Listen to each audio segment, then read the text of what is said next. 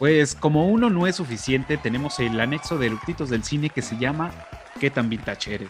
Donde nuestros eructitos invitados nos van a compartir esas vivencias, recuerdos, objetos, vamos, todo aquello que vivieron de, de jóvenes chavos o chavalitos. Y pues bueno, para este episodio tenemos a los eructitos invitados en el episodio de Kill Bill. Por aquí van a aparecer. Bienvenidos a Patti, Pepo, Felipe, Vic, Pau. Y pues bueno, muchas gracias por venir. Y antes de, de- de hacerles la pregunta, quiero abrir con un recuerdo de el almanaque chavarruco de 1985-2000, patrocinado por Ale. 1985, mi vida, ya se 1985. perdió 10 años de mi vida, gracias. Y Spoiler alert. Y con eso abrimos, que vintage. Y pues bueno, eh, el que traigo aquí es la hora nacional. La hora nacional empezó como un método del gobierno para estrechar la comunicación con sus contribuyentes. Todos los domingos a las 10 de la noche, el gobierno dedicaba una hora a la, a la promoción de la cultura, mensajes de gobernación y técnicas mutantes de control cerebral. En 1987 vino un cambio radical. La hora nacional dedicaría solo 30 minutos del gobierno federal y otros 30 a mensajes del gobierno estatal. Entonces, Baja California, Campeche, Chihuahua, Tabasco y Zacatecas decidieron no hacer el esfuerzo de crear su media hora estatal y la calidad de vida de estos estados incrementó casi inmediatamente. Qué chula. ¿Ustedes se acuerdan de la hora nacional o en algún momento Claro. Claro, la, vieron? Hay una de las mejores frases que he escuchado para definir a la hora nacional. Decían que lo realmente bonito de la hora nacional era el momento en el que todos los mexicanos nos uníamos en hacer una cosa, apagar el radio. Sí, es cierto. Estoy totalmente de acuerdo. Porque aparte en ese entonces, eh, m- antes de la hora nacional, yo escuchaba una radionovela que era famosísima, o bueno, creo yo era famosísima, que se llamaba Gutierritos. Entonces, me echaba esta, esta radionovela así religiosamente todos los domingos, terminaba y empezaba la hora nacional. Y así me echaba dos, tres minutos y decía hueva, y ya la apagaba y ponía la tele o me ponía a hacer otra cosa, ¿no? Que no tenía celular en ese entonces. Pero sí, y última, digo, yo no sé, hace un par de años, este, escuché la hora nacional y sí ya está más modernizada, ya tiene temas más, eh, eh, más actuales de tecnología, algunas cosas interesantes, pero sigue siendo ahí un, tema escabroso y oscuro que la neta prefiero evitarme ese- esos minutos. Y entonces aquí la pregunta es, ¿ustedes qué tan vintage son? Híjole. Pues Ey, yo ya no les me- dije. No me rasques esa roncha. Oye, pero me encanta cómo describen la hora nacional como es un momento que el gobierno dedicaba a sus contribuyentes. Puso contribuyentes. Ante todo somos dinero, amigos. No somos más que eso para el gobierno. Somos, somos Bueno. números. Los que pagamos impuestos. Qué triste, de veras. Bueno, hablando de radio, yo me acuerdo mucho de chica haber escuchado un programa que se llamaba La Tremenda Corte. Uh, Me encantaba. con tres patines, claro. Con tres patines. claro. Entonces, Tres Patines siempre se metían unos pedos maravillosos y siempre terminaba en la corte con el juez. A ver, explica a Tres Patines, cubano, el programa. Y era divertidísimo porque siempre platicaba cosas así inverosímiles total, porque era un idiota, ¿no? Entonces siempre la cagaba en algo, siempre terminaba rompiendo algo, debiéndole a alguien, a- o sea, algo, y siempre daba alguna explicación así como de, "¿Y ¿por qué hiciste esto? Complejo, o sea, rebuscado, pero mu- muy, estúpido, muy chistoso, muy, muy chistoso. Cantinfleando, ¿no? Dirían. Cantinfleando, búsquenla, debe de estar por ahí porque originalmente era un programa de televisión. Y Y luego fue una banda de ska. sí. Y luego fue una banda. ¿En banda. serio? Sí, claro. Es Bueno, no los mismos integrantes, pero tomaron el nombre. Sí, sí. Luego se hizo una banda de Ah, ska tremenda de corte. Mala, claro. mala, mala. Cierto, cuando el, cuando el ska estaba en su apogeo, que eran los, los 2000, los 2000 temprano, 2000, Finales 2001. 90, 2000 tempranos. los noventas. Con Panteón Rococó, con, este, con Escape, con todas Escape. bandas, este, salió la tremenda Estrambóticos. corte, los estrambóticos y eran particularmente malos, pero bueno, el nombre era bueno. Sí, claro. Pues yo recuerdo el radio de, el radio de mi adolescencia. Recuerdo este, la estación de radio que era radioactivo, Claro, claro. pero eh, no solamente la música era muy buena, porque bueno, en mi adolescencia estaba así de, wow, no mames, nos traen música moderna. pero además tenían este, como sketches que eran los comerciales de juguetes radioactivo, que eran una puta joya, porque eran, ¿cómo, cómo iba la cancioncita? Ah, Son juguetes radioactivo. Aprendemos. ofensivos, ofensivos, ofensivos e inhumanos. y eran buenísimos. Sí, Buen- todos Y, eran ¿qué, buenísimos. qué tal con esos de las descripciones? ¿Se acuerdan de las descripciones de lugares que hacían de Coapa, de satélite? Mm, O sea, eran unos genios esos güeyes. Eran Tan cabrones. Entre los juguetes radioactivos me acuerdo que estaba la barbecue. Ajá, Barbie. La El amo barbecue. del Merol. Eh, Ah, que- claro. El amo de Merol era Y había otro que a mí me rayaba que se llamaban Los Zorros, que era supuestamente todo un juego donde tú eras unos judiciales que podías este, torturar con, con Tehuacán a tus, a tus este, enemigos. Y entonces decía, sí, decía, pero Tehuacanes y Ajusco no vienen incluidos. Sí, que era como un set de juegos mi alegría, ¿no? Ajá. onda así. Ajá. Ajá. Eh, Están cabrones esos güeyes, o sea, pioneros en esa cosa. En el que decían como de artistas contemporáneos y así, y entonces había un artista que se cubría el cuerpo con bisteces crudos. Sí. Y después salió Lady Gaga, güey, en un video cubierta de bisteces. Y yo eso ya lo hicieron en Radioactivo hace años, cuando yo era No, chica. no en un video, en una este, entrega de premios, Premios. Fue así con el vestido de, de carne cruda. Mm, Sí, cierto. claro, claro, claro, fue muy famoso. Yo pensé que eso. hacían referencia al video de, de Robbie Williams. Ah, el de... Ah. ah, el de Rock DJ. Rock DJ. Rock DJ. Ajá, exacto. Sí, pero bueno, ahora también hablando de, de la hora nacional, así como tú recuerdas ese programa previo, este CAFA, yo recuerdo uno que me encantaba en Rock 101, que se llamaba La semiótica del Pancho. La Y era, era un programa de pura música súper experimental. Y me acuerdo que yo lo oía también religiosamente los domingos de 9 a 10 de la noche y a las 10 de la noche le apagaba el radio porque empezaba la hora nacional. No, no, no recuerdo ese programa, fíjate. Sí, probablemente recuerden que hay una ligera, y aclaro, ligera diferencia de edad. Y Ujú, pues yo lo oía en mis, en mis adolescencias. Claro. wow. Tú y yo somos como de la rodada, ¿no?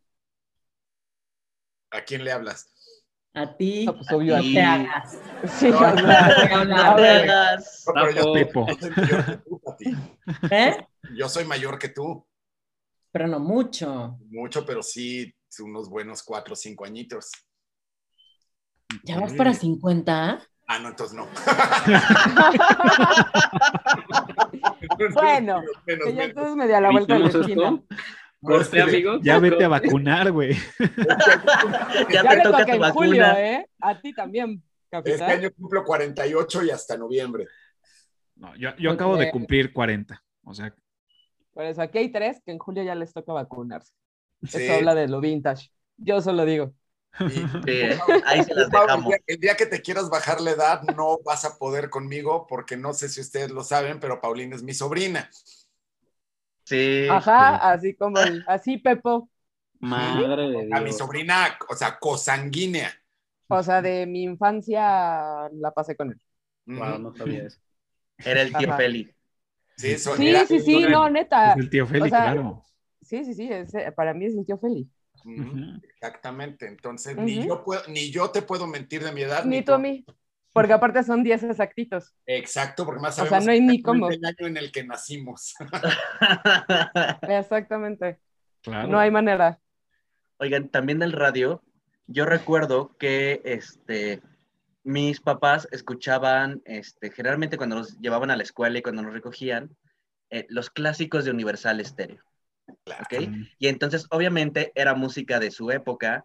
Yo crecí con esa música también y me fascinaba. Y esa estación sigue existiendo. Y ahora los clásicos de Universal Stereo son las rolas de mi adolescencia. Muchas gracias. Universal. Sí, Sí, güey, no, güey. qué ¡No mames! Mm, Ya, o sea, los clásicos de Universal son de los 2000, ¿qué pedo? Ajá, en el programa de los domingos también de Rock 101, que eran los clásicos, yo de adolescente ponían Stairway to Heaven, Hotel California y Let It Be. Y ahorita los clásicos son Living on a Prayer y este y, Wings of Change. O sea, Claro. Sí. ¿Ustedes escucharon la, la- la estación que decía La Pantera? Claro, Radio 590, Wow. Radio 590, La Pantera. era el Claro. 590 de AM. No, pero yo recuerdo en algún taxi alguna vez oír, por ejemplo, Sinfonola. La estación del barrilito. Estación del barrilito. Dios, ahí sí me están hablando de Sinfonola, cosas que no tengo La ni estación idea. del barrilito. Claro. Fonógrafo, ¿recuerdan el fonógrafo? El fonógrafo. Que todavía existe, by the way. Música ligada a su recuerdo. Los jingles eran lo mejor Los que jingles, claro. se quedaron grabados en nuestro cerebro y, Para y los siempre. jingles nos lo sabemos. ¿Y Para cuál era la del, de que- del- cuál era la del delfincito? Radio, Radio 100. Que además no, sigue, sigue existiendo. O sea, yo soy de las personas que la única, el único momento en el que oigo radio, bueno, oigo mucho radio por internet, porque me encanta escuchar radio de Madagascar, radio de Uzbekistán y bueno, todas estas apps que te permiten entrar al radio de distintos países. Pero bueno, eso lo hago más por investigación que por otra cosa. Pero por alguna razón, cada vez que me subo a mi coche, no me gusta conectar mi teléfono, me gusta oír el radio, porque estoy viejito y porque me gusta oír el radio. Y sigue sonando el chingado delfincito. Sí. Sí, sí, claro. Claro.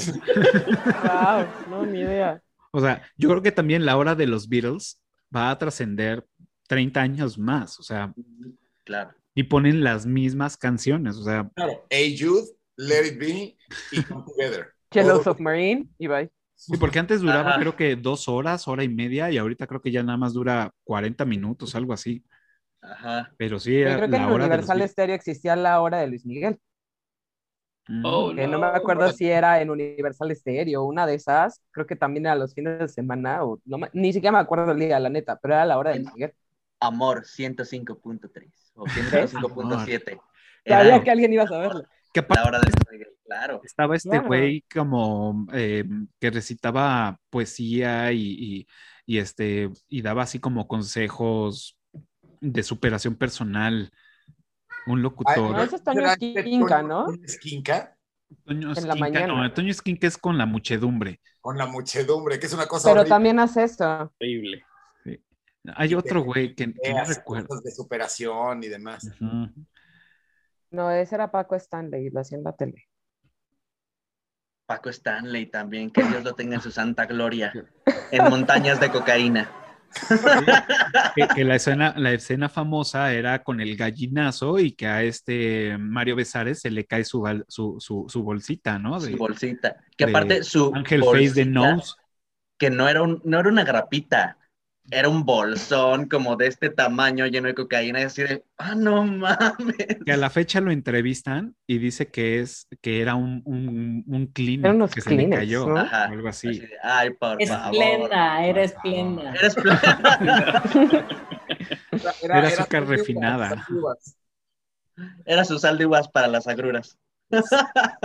Oye, Cafa, pero ahorita que mencionaste la pantera, no sé si recuerdas, digo, ahí sí, a lo mejor esta pequeña diferencia de edad, pero el- quien ahora es Fernanda Tapia, la Ah, sí, claro. Ajá, claro. Porque es una gran comunicadora. He tenido la fortuna de ir a su programa un par de veces y es una chava súper culta, súper inteligente. Ella Chava. tenía un programa en la pan. Bueno, chava, sí, de chava ya no tiene nada. Es una mujer verdaderamente muy inteligente y muy buena en lo que hace.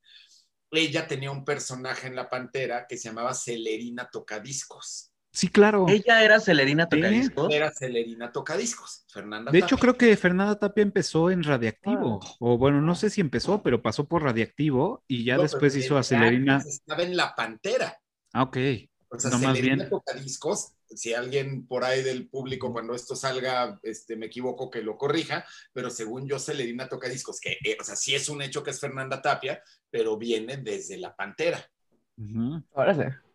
Sí, ella tiene una gran, larga, carre- larga carrera en la radio mexicana. Alejandro González Iñárritu. Alejandro González Iñárritu empezó en WFM como locutor. Ah, claro. Sí, claro. Sí, sí, sí. Antes de dedicarse al cine, era, era de los creativos de WFM. Sí, de hecho, sí. De hecho, Benditos- cuando. Benditos ochentas. Wow. Sí, yo Sí, también digo, en yo- radio me acuerdo así de los nuevos sencillos de la banda de moda o lo que sea. Entonces era el sencillo. Y también me acuerdo que podías ir a Mix Up o a Tower Records a comprar el sencillo. O sea, no el Claro. disco Claro. completo, no, no el El LP, sencillo. el sencillo nada más. Y entonces era así de, oh, no mames, tengo el sencillo que está escuchándose en la radio. Así Claro, "Ay, Porque aparte era como cinco versiones. Era eh, la, la normal, mix, radio. La eh, bla- extendida. La La extendida, el remix de, de un DJ y no sé qué, y todo venía en ese mismo CD. Este, a mí no me tocaron los sencillo. sencillos de acetato, pero los de CD sí me. Sí, qué pedo. Claro, yo, yo en mi, juven- Ya en- en mi juventud, yo escuchaba Pulsar FM. También, claro. Uf, que en ese entonces estaba de moda, me acuerdo, trabajaba, y entre comillas, en una pista de patinaje en Eje 6 y Las Torres, y este, y el güey que era el DJ, entre comillas, ponía en la cortinilla de Pulsar FM, como diciendo yo trabajo en Pulsar, y pues no, nada más lo hacía como para hacerse como cierta fama, y ponía las cortinillas de Pulsar FM, y este, y me acuerdo que en ese entonces estaba de moda la canción de Caló, la del cubo. Ah, la- para que sude el cubo. Ajá, muévelo. exacto. Ay, un horror. no. Bueno, Porque aparte- secuencia aparte. Porque a- fan de, de Caló cuando sacó su primer cassette y me regalaron de cumpleaños que yo habré tenido como 15 años, 13 años, su primer, el primer cassette de Caló que era Caló, entonces era sacar el cassette, sacar el librito y abrirlo. Entonces, uf, entonces, en ese entonces me gustaba Caló, ahorita ya digo, eh, nada más por recordar. Sí, que ahorita están en el 90s Pop Tour, ¿no? Algo así. O estaban, ya no ahorita sé. ya no estaban, en el ¿No? de ahorita ya no. Como que intentaron un revival, ¿no? Ajá, pero, o sea, estuvieron ahí con, con los otros grupos y creo que ahorita ya no están, porque ahorita creo que ya nada más están Cabao B7 y Jeans, ¿no? O a- así de los poperos, poperos de, de ese entonces. Pero las chavas de Caló hasta hace un año seguían igual de buenas que en los ochentas, ¿eh? Y muy bailan buen cabrón. cirujano. Y bailan cabrón.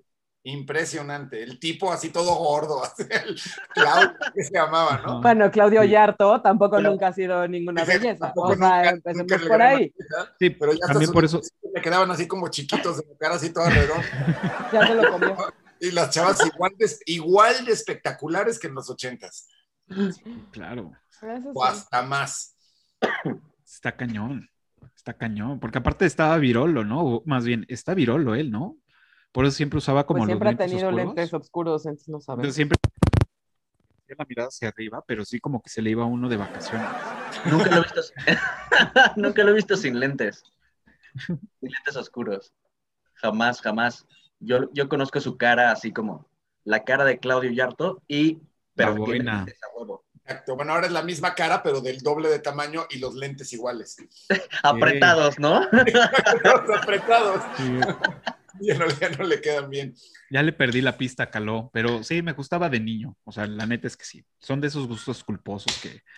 Y también me gustaba una canción de un, no sé cómo se llamaba el que hacía, pero el niño que cantaba era Jordi.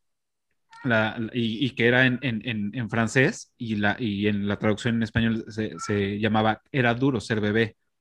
Entonces era Ah, cantar claro. un niño toda esa canción y era así como que entre dance y raro. Entonces estaba como chistosón. Explotación infantil al mil. Claro, en los 80 se valía, 80s y, y 90s temprano se valía de todo. Todo.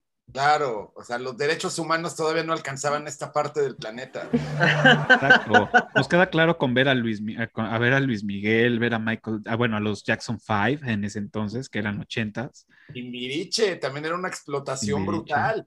Menudo. OV7. Menudo. Bueno, la onda vaselina. La onda vase- cuando eran onda vaselina con Julisa, No, ahí sí ya, ya me que yo perdí. tenía sus discos en acetato. ¿Qué pedo? Sí, yo también. Yo creo que falta que Pepo nos diga qué tan vintage es. Pepo nos va a ridiculizar porque él es un bebé. Sí, me da un poco de vergüenza porque no cacho muchas cosas. ¿Cómo va a ser así? Britney Spears. bueno, tal vez me salga ahorita y luego entro en otro. Ah, no. Sí, no, pero literal hay cosas que no cacho. OV7, sí, de- pero de la onda vaselina poco, por ejemplo. O sea, ¿Qué sí, año, ¿no? ¿Qué año naciste, Pepo? En el 89. No, bueno. No, bueno, sí. No, bueno, bueno. No, sí. En el 89, en el Está- Ya estás 89, poquito justificado. yo ya estaba tirado debajo de un puente. Confirmo. Íbamos por el tío Feli que estaba tirado en un puente, abajo de un puente. Decía que ensayaba. Decía que sí. Me habían, o sea, me habían, sac- me habían corrido de Rocotitlán, o sea, ¿qué puede ser más penoso que eso? No. Digo, a mí yo, yo a Recotitlán entré, pero de contrabando, o sea, me llevaron mis hermanos porque me tenían que cuidar y seguramente, o sea, me imagino la escena así de, güey, cuiden a su hermano estando en la casa y estos güey así de, güey, tenemos, hay pedo en Rocotitlán, pero está este cabrón aquí, no lo podemos dejar, bueno, vámonos y vemos qué pedo con este güey. Me metieron a Rocotitlán de, de, de morrito y Holbein. yo me la pasé increíble, ¿no? Pero... Qué Insisto, benditas épocas en las que no te pedían identificación y, y además te daban alcohol. En Claro. esos talleres, en la, yo, yo vivía más o menos, en, en- bueno, cuando yo tenía alrededor de 11, 12 años, yo vivía en la del Valle, bueno, más bien en Portales, colindaba con la del Valle, ahí por el Parque de los Venados, y en esa zona armaban unas fiestas que les llamaban las fiestas de Fido Dido. Entonces, los hacían en, en los clubs que habían de, de tenis o de este, mm, ¿cómo se llama? De como de. Y, este, y ahí hacían las pedas y hacían la- las fiestas y me tocó ir porque pues me tenían que cuidar mis hermanos, ¿no? Sí, también hacían una en el Deportivo de Magdalena Contreras. A, a mí me tocó ir a esas porque yo vivía muy cerquita de ahí. Entonces, una de mis primas, que eh, era, es, no, es, creo que sigue viva, este, mayor que yo, entonces ella ya estaba, este, con los, con, con los grandes populares, ¿no? Y entonces yo estaba así todo, todo teto, así de, uy, ¿qué voy a ayer? Y, y me jaló a varias de esas. Me la pasé muy bien, pero, o sea, también vendían alcohol y, y todo, y me vendían alcohol. Yo con este, la cara de nerdo de 12 años, así de, "Mm, una cerveza, bueno, mm". las pedas asquerosas que me puse, este, y también me tocó, igual, en eso que no, no revisaban bien la, la edad de, de, quienes dejaban pasar a los antros, me tocó el origen de la lebrige, en Loreto. Wow. De hecho, Wow. eh, antes eh, a- a- a- eran las tardeadas cheleras para menores de edad y hubo un pedo en el Lady O de periférico que está ahí en el, en el eh, estaba en el Radisson de ahí de, de la lateral de, de periférico y hubo una bronca y por eso quitaron las, las, las tardeadas cheleras porque llegó un momento que todos los chavillos de la tardeada salían hasta el huevo a las 7 de la tarde, 7 de la tarde noche, y se ponían en el camellón a vomitar y a hacer pendejada y media, y casi planchaban a unos morritos, y fue cuando esta señora, que ahorita está en la cárcel, dijo adiós a la cadena de los antros y adiós al alcohol en las tardeadas. Pues yo cuando Rosario tenía- Robles. cuando yo tenía, ahora te voy a decir porque iba en segundo de secundaria, entonces habré tenido 13, 14 años. Formé mi primera, primera, primera banda de rock con, con, pues, con chavos ahí de la secundaria. Esa se llamaba Jade. Y pues tocábamos covers, ¿no? Pues, covers de Caifanes, y covers de ACDC, y covers así, pues, de bandas que nos gustaban, ¿no? Pues empezamos tocando en las fiestitas de la secundaria, normal. Hasta ahí está todo legal, chavitos de 13 años, 14 años, tocando para chavitos de 13 años, 14 años. Bueno, total, que no, obviamente no recuerdo cómo nos invitan a tocar a un bar. El bar, este sí, seguro ninguno de ustedes lo conoció, se llamaba El Grillos y estaba en Avenida de la Paz.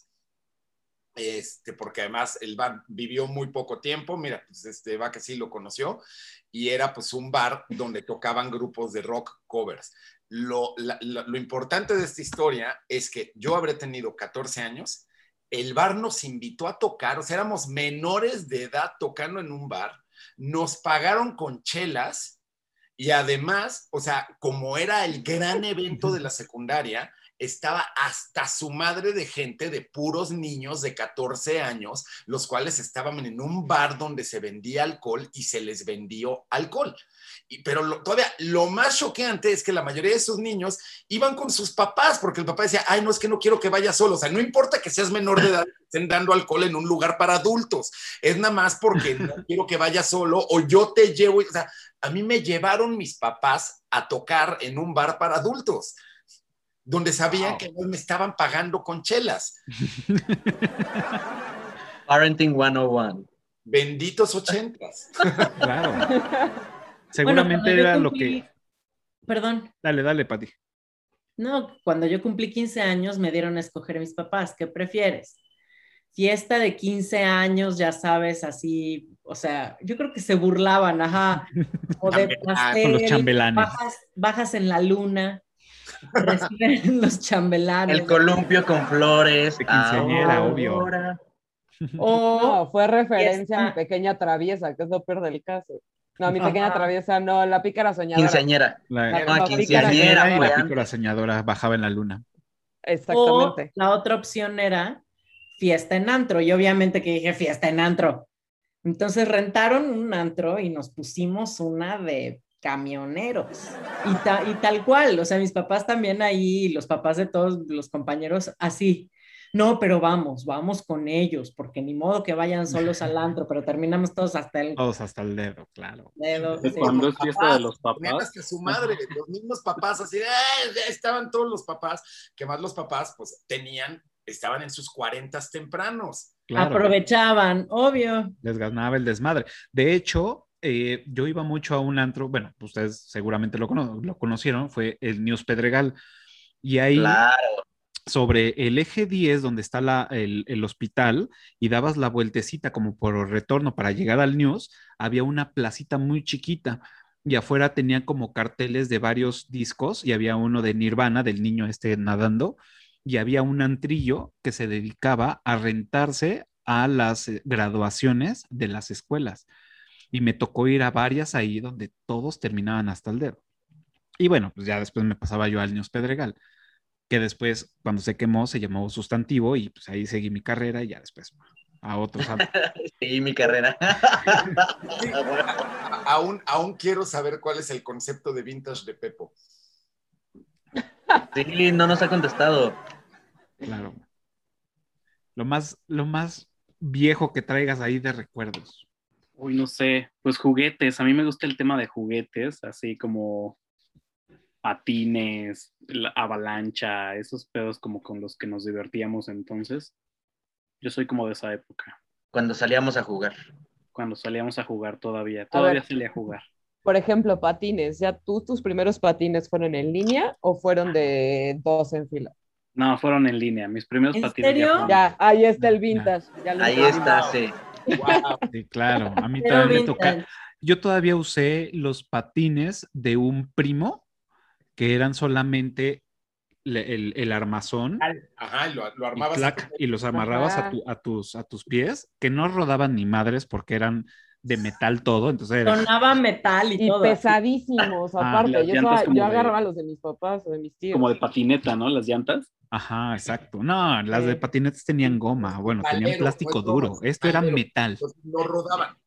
Las ruedas eran de metal, metal, metal. O sea, y los tenías que lubricar porque tenían unos valeros, pero nadie los lubricaba. O sea, O sea, eh, eh, eh, te ibas atorando cada pasito. eran como los free share fries, pero en nivel 1 de esos que no se patinan. O sea. Ah, claro. que tenían esos, esa de uno, no se mueven, dos, medio se mueven y tres ya como que rodaban más las llantas, pero a mí me tocan todavía usar esos y ya después me tocaron los, los tradicionales con el freno adelante, el Ujú. truck de atrás adelante y ya buena onda, y ya después, pues cuando trabajé en la pista de patinaje, pues ya me compré unos de línea, ¿no? Órale, ¿en cuál pista de patinaje? A ver, eso también es este buen Eje 6 y las torres, Yeah. Eje 6 y las torres, por acá por, en la civilización. Se llamaba Pista Las Torres porque estaba en eje 6 y Avenida Las Torres. Que abajo había un macro videocentro. Videocentro, wow. Otra cosa bien porque, ya- porque yo creo que para Pepo lo vintage, y no lo voy a decir de broma, lo vintage es el blockbuster. Claro. Ajá. Sí, seguro. O sea, todavía me, me tocó la muerte de Videocentro. Así te tocó el videocentro todavía. La muerte, sí, ya, sí. Sí, Ah, o sea, va. que aparte ya, ya lo veíamos venir la mayoría de los mexicanos de esta madre va a tronar, ve a rentarte las películas y ya no las regreses.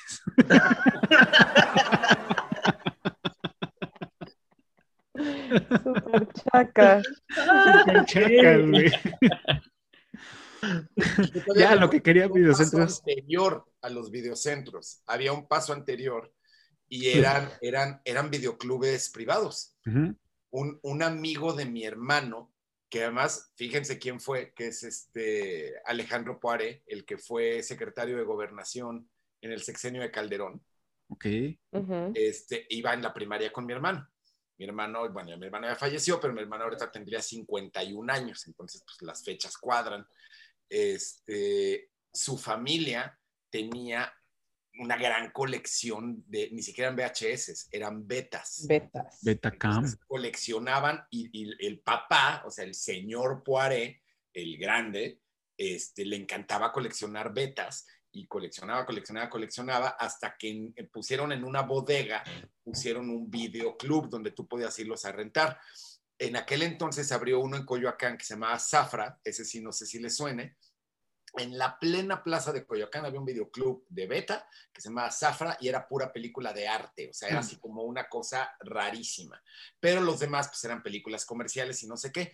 Y los mismos Poiré nos contaron que entonces llegó ya la cadena de videocentro que pertenecía a Televisa y les dijo, yo te compro tu local con todas las películas y lo hacemos un videocentro.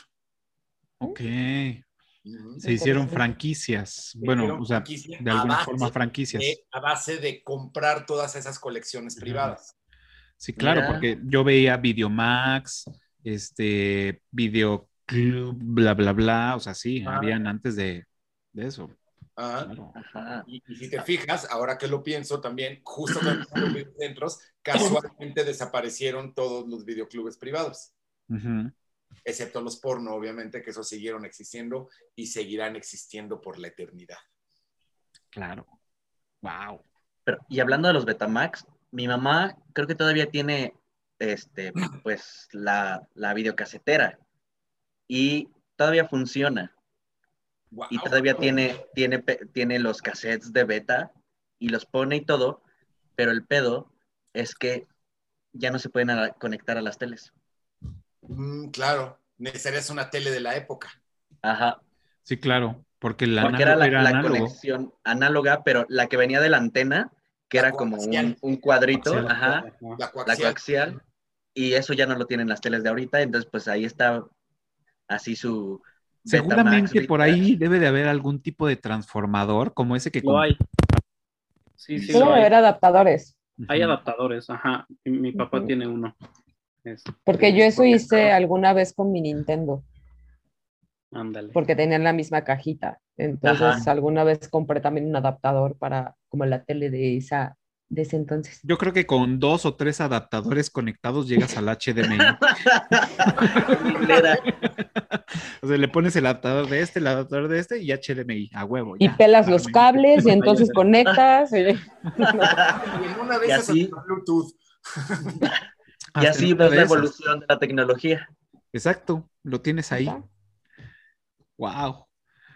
Pues muy bien, pues ya vimos qué tan vintage somos. Al parecer, bastante. Excepto Pepe. Excepto Pepo. Pues bueno, bueno, en pues mi defensa yo no escuché, yo no sé de qué hablaban con la pantera. Yo solo digo que en mi defensa. la pantera. En su defensa, porque es de la edad. Que no se haga. En mi defensa. Mira. Pues bien, pues ya, ya pudimos ver qué tan vintage somos. Muchas gracias por compartir estos recuerdos. Eh, recuerden que nos pueden seguir en todas las redes sociales como Erectitos del Cine y pueden escuchar este o cualquier otro que tan vintage eres en tu plataforma favorita de podcast, Spotify o iTunes. Y pues donde inició todo esto, aquí en YouTube. Y pues para ayudarnos solamente tienes que suscribirte, darle pulgar arriba y picarle la campanita para que sigamos produciendo estos eh, episodios. Esto nos ayuda muchísimo.